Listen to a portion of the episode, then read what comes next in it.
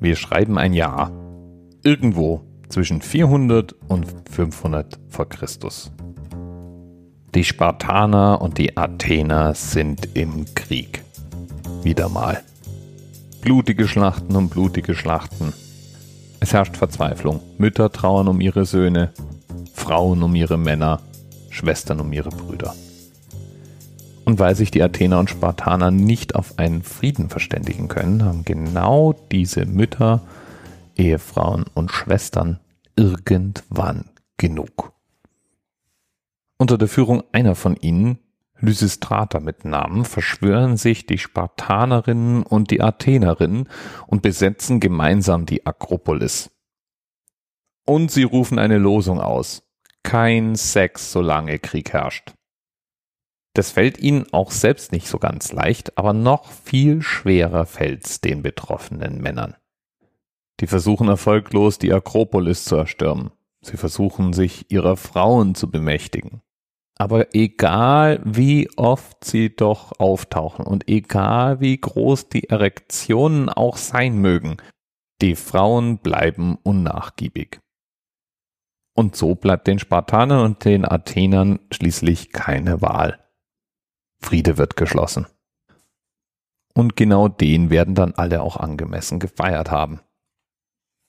Diese Geschichte, die Lysistrata heißt, nach der Anführerin des Frauenaufstands, ist eine klassische Komödie der alten Griechen und gilt als eine Art Prototyp der kriegskritischen Komödie.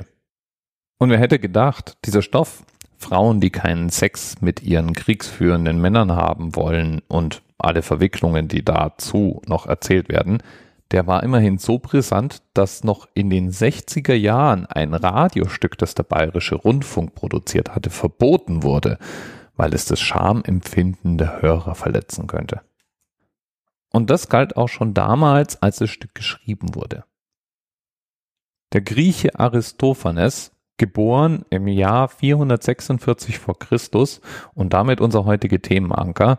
Danke auch an Adam Osbach für diesen Vorschlag.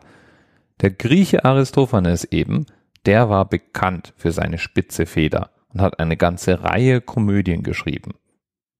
Über 40 Werke werden ihm zugeschrieben und er wurde dann von späteren Autoren unsterblich gemacht.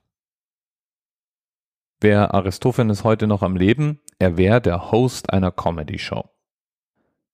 Satire war eines seiner liebsten Stilmittel und er bezog sich in der Regel auf Personen des öffentlichen Lebens.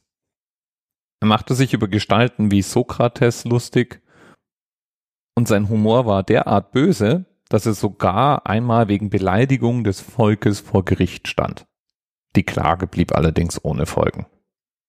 Aristophanes war Mitglied der Stadtregierung aber trotz allem eigentlich in erster Linie ein Dramatiker, also jemand, der Theaterstücke schrieb.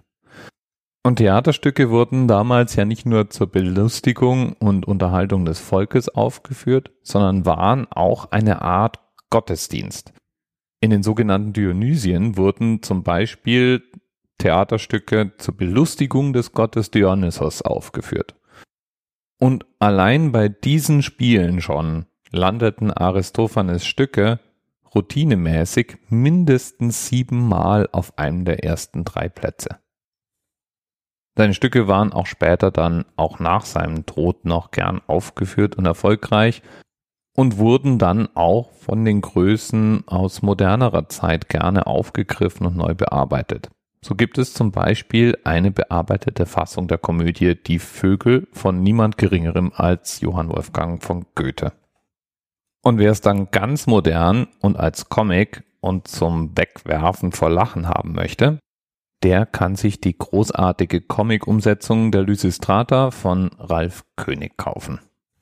Link wie immer in den Show Notes. Bis bald.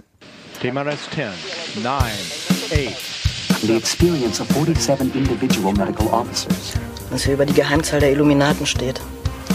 Und die 23. Und die 5. Wieso die 5? Die 5 ist die Quersumme von der 23.